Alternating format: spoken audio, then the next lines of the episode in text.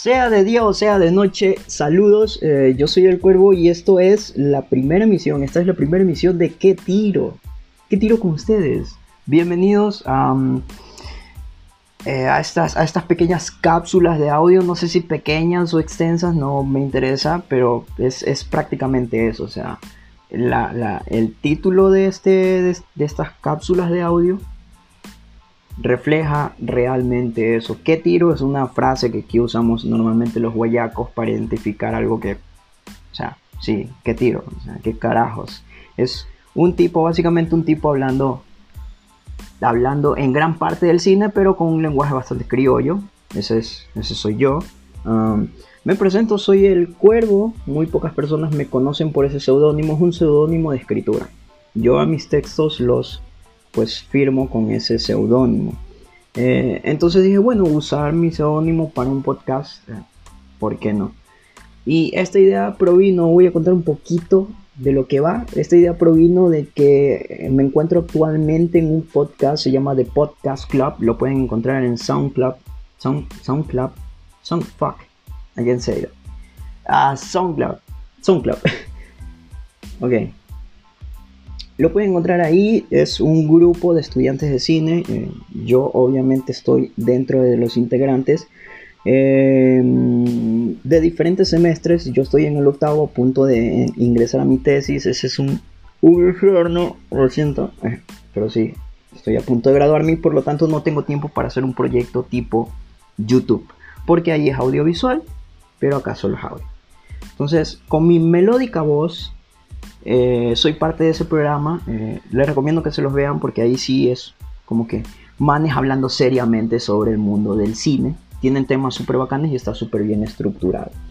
Como me gusta hacer de Podcast Club, dije, ok, tengo tiempo libre entre que me encargo de ciertas cosas en, en el lugar donde vivo y a la vez no me interesa hacer las tareas de la universidad porque soy alguien bastante vago. Entonces digo, ¿qué hago? ¿Qué puedo hacer con mi tiempo de vagancia? Que no sea simplemente rascarme las que sabemos. y dije, ok, esas son mis dos aficiones, ¿no? Quiero perder el tiempo y quiero hablar puras tonteras, sí. Creo que me sale mucho mejor cuando hablo a lo criollo, ¿sí? En, las personas que me conocen, eh, es por mi nombre, soy Joiner, KS, mucho gusto. Pero prefiero usar el seudónimo porque es mucho más fácil de pronunciar. Y además es, de eso lo que va este programa. Realmente, ¿qué tiro con esto? Con el mundo del cine, con lo que está pasando y con la próxima semana, el 9 de febrero, que va a dar paso a este evento que dicen que es el mayor evento del mundo cinematográfico, que son los premios de la academia, ¿no? los premios Oscar. Yo difiero un poquito en ese, eh, en esa identificación que tienen. Para mí la vara más alta de cine, del cine, del mundo del cine, son los festivales. En los festivales ustedes pueden encontrar mejores, eh, no mejores, sino tan buenas películas. Los Oscars suelen enviar a nominación a muy buenas películas, obviamente, pero normalmente son películas que todo el mundo puede ver en carteleras. Hay muchas películas de cine independiente que no, que no llegan a los Oscars, hay algunas que sí. Em, pero siempre tiene como que sus momentos what the fuck. El año pasado ganó Green Book a mejor película del año, cuando no fue la mejor película del año. Es una buena película, pero. O sea, Vice, para mí, Vice fue la mejor película del año pasado. ¿sí? Esa debió haber ganado el Oscar. Y si no, bueno, dásela a Roma, aunque Roma para mí no me pareció la mejor película del año. Pero mejor que Green Book, sí. O sea. Pero bueno, son las cosas de los Oscars. Eh, y de eso precisamente es lo que vamos a hablar en estas cápsulas y por vamos me refiero a mí. Ustedes solo van a escuchar mi, hermosa, mi hermosa voz, el ruiseñor de América, no, no mentira. pero como son cápsulas cortas, intentaré que sean súper cortas, ¿no? De unos 10-15 minutos máximo. así que voy a hablar súper rápido y a veces voy a divagar con cada cápsula me van a ir conociendo cómo es mi forma de, ser y de hablar. Soy muy vulgar, muy mundano, ¿ok?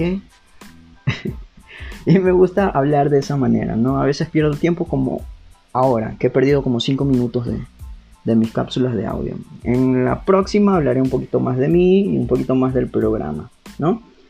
¿Qué tiro con 1917 y con Jojo Rabbit? Dos películas que me acabo de ver y son súper, súper bacanes. Súper, súper bacanes. 1917 me la acabé de ver en preestreno. Tuve una mala experiencia en el cine. Siempre hay esta movida de que... Pero ni en preestreno, loco y loca, quien me esté escuchando, ni en preestreno no se salva de ese par de hijos de su Pink Floyd e hijas de su Pink Floyd, ¿no? Había una pareja, ¿no? Un chico y una chica, porque obviamente hay parejas de, de todos los colores y sabores. Em, en este caso era una pareja un chico y una chica.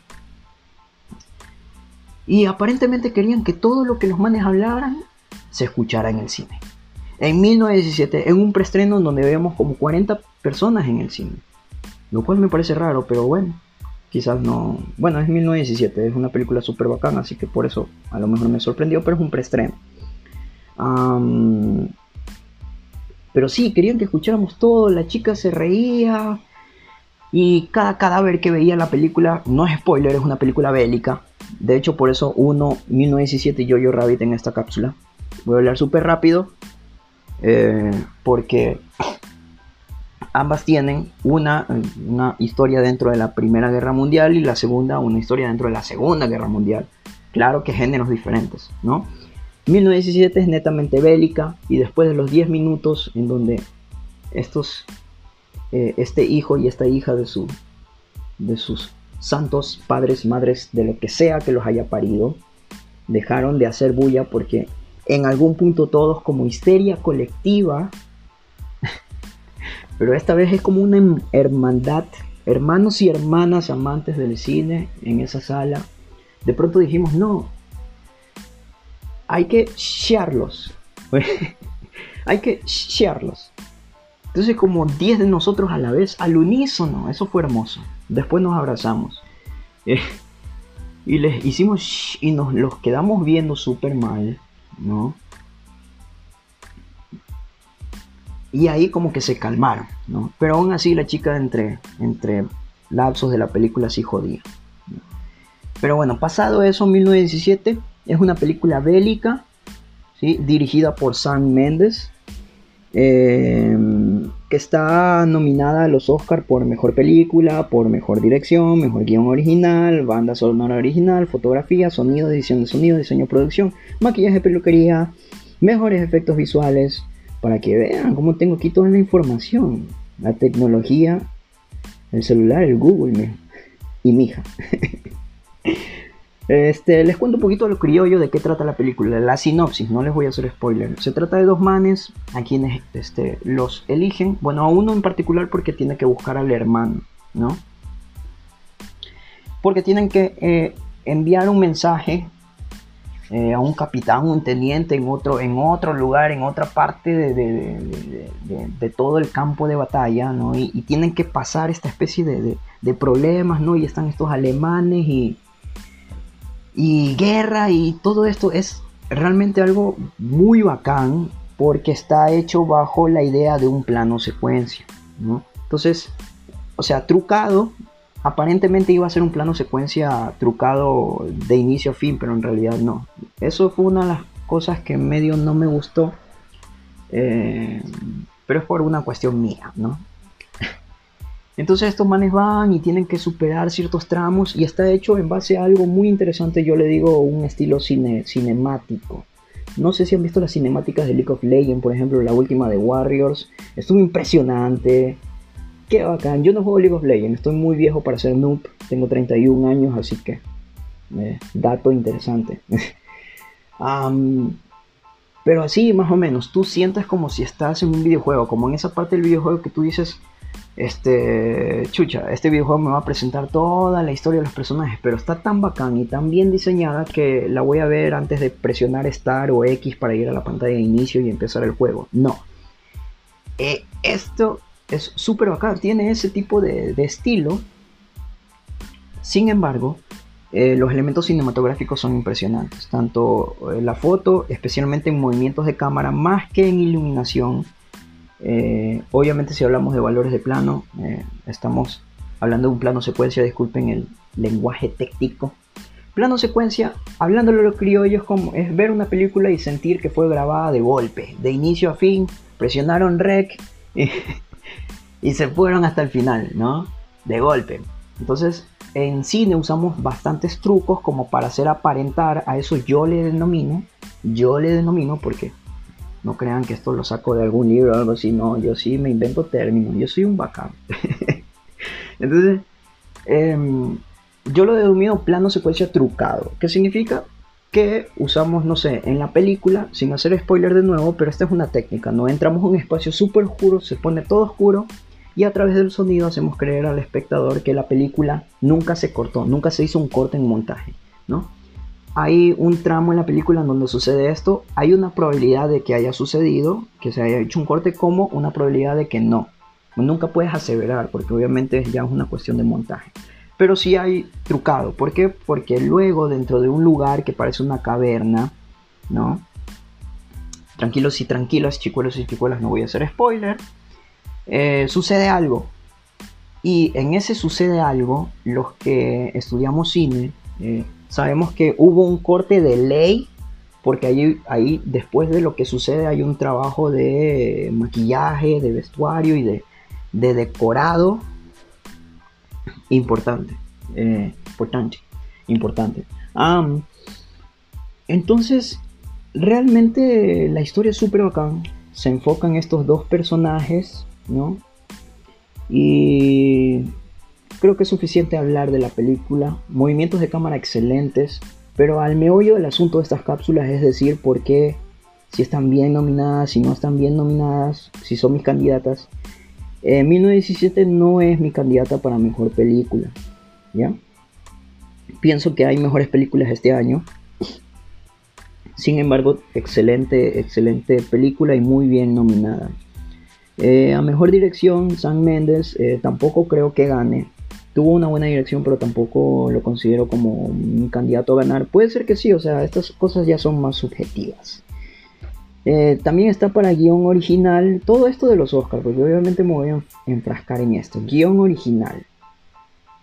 creo que no, creo que hay mejores opciones para guion original.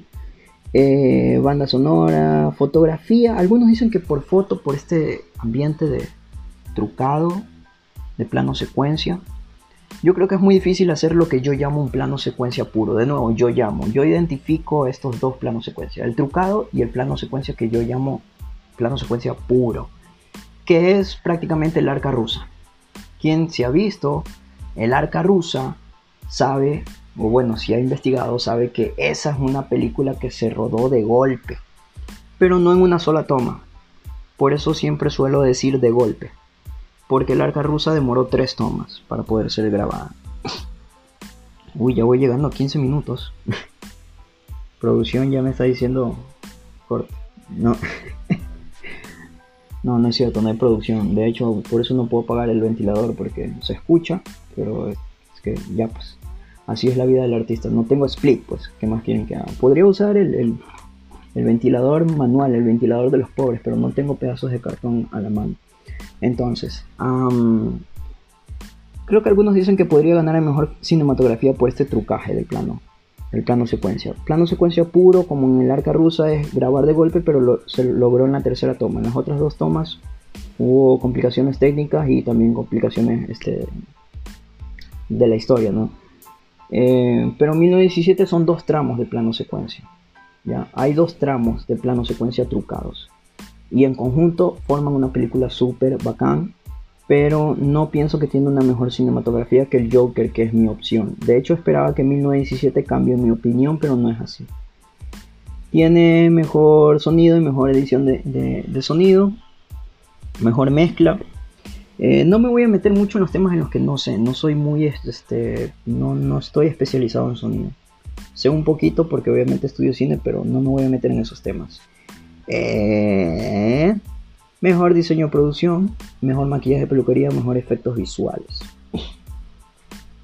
Mm, quizás efectos visuales.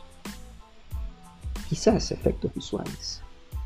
No lo sé aún. Me falta todavía ver este, un par de películas. Una de ellas, Mujercitas. de Greta Gerwig, dicen que está súper genial. Quiero ver qué hace Florence Pugh, Florence Pugh, no sé cómo se pronuncia. Eso es todo por cuanto a 1917. Voy a usar los últimos 5 minutos para hablar de Jojo Rabbit. Voy a hacerlo más rápido porque ya se nos fue mucho el tiempo. Jojo Rabbit es una película súper bacana. La película es genial. Estas dos películas para mí verlas fue genial. Una experiencia en el cine. Eh, soportando un poquito a la gente. Pero Jojo Rabbit es esta película que es pura sátira. Es una comedia negra ambientada en la Segunda Guerra Mundial. En donde este niño tiene un amigo imaginario. Y resulta que ese amigo imaginario es obviamente la personificación del ser o del héroe para él, de su mayor admiración, que es em, Hitler un ratito, mm, un poquito de, de agua, que si no... esta, esta película está este, dirigida por Taika Waititi. Ah, ahora último dirigió este, Thor eh, Ragnarok.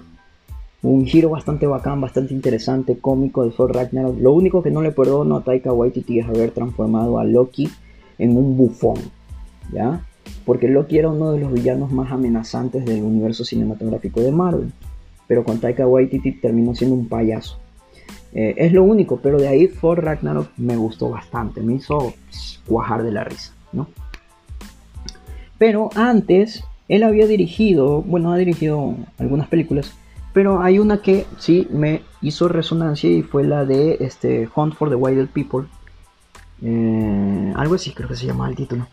Em, y es como esa película llevada a un nivel magistral. Jojo Rabbit es impresionante, tiene de todo, tiene momentos dramáticos, cómicos, comedia negra, tiene eh, mucha sátira, tiene un, feeling, o sea, es de nuevo, claro, la idea es súper, súper utilizada en el mundo cinematográfico, está de judíos y arios, pero está súper bacán porque es vista a través de los ojos de un niño. Este actor que es Roman Griffin Davis incluso estuvo nominado al Globo de Oro, súper jovencito, un niño, nominado al Globo de Oro por mejor actor eh, en comedia o musical o algo así. Eh, no terminó ganando porque se lo dieron al actor de eh, de Rocketman, creo. en esta película también actúa el mismo Taika Waititi, que de hecho él es el que hace de Hitler. Hitler es el ser que admira a este niño y que la aconseja siempre. Y Plum se encuentra con esta niña que es una judía oculta en su propia casa. En medio de esta guerra, en medio de esto de, ay, quiero ser el mejor, ¿cómo era? Quiero, quiero ser el, guardia personal de Hitler, decía, algo así. Pero es súper bacán esta película. Em, eh, espérense un ratito. Ok, está nominada para mejor película, muy bien ganada esa nominación, eh. Mejor actriz de reparto Scarlett Johansson. Me parece que tiene una actuación muy, muy bacán, muy buena. A algunos no les parece, a algunos les parece una actuación más, pero a mí sí me gustó particularmente. Aunque digo que en esa categoría están este, un poco. Eh, no es como que wow las actuaciones dentro de la categoría de actriz de reparto. Para mí, por ahora, me falta ver Mujercitas. Espero cambiar mi opinión. Le tengo fe a Florence Pugh eh, por ahora yo creo que el Oscar se lo debería ganar este, Margot Robbie por Show. Esa actuación fue la mejor de las actrices de reparto, pero quiero que Florence Poco Pugh me cambie, cambie mi opinión. Mejor actriz de reparto, mejor guion adaptado también tiene.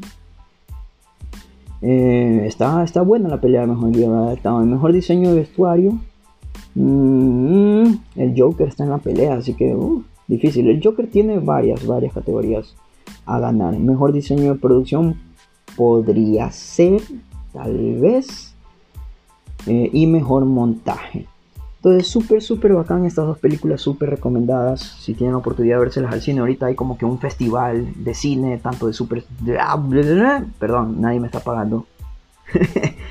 Pero las dos cadenas de cine aquí en el país, Ecuador, en Guayaquil, donde yo este, vivo, están presentando como estos festivales de cine. Vean las películas de los Oscar, ok, tienen la oportunidad, a ver si alcanzan tienen chance. Eso ha sido todo por esta emisión, esta cápsula de audio. Me despido. Eh, y nos escuchamos en otra ocasión para saber qué tiro con ustedes, para hablar de las películas de los Oscars por ahora. Gracias por escucharme. Bye.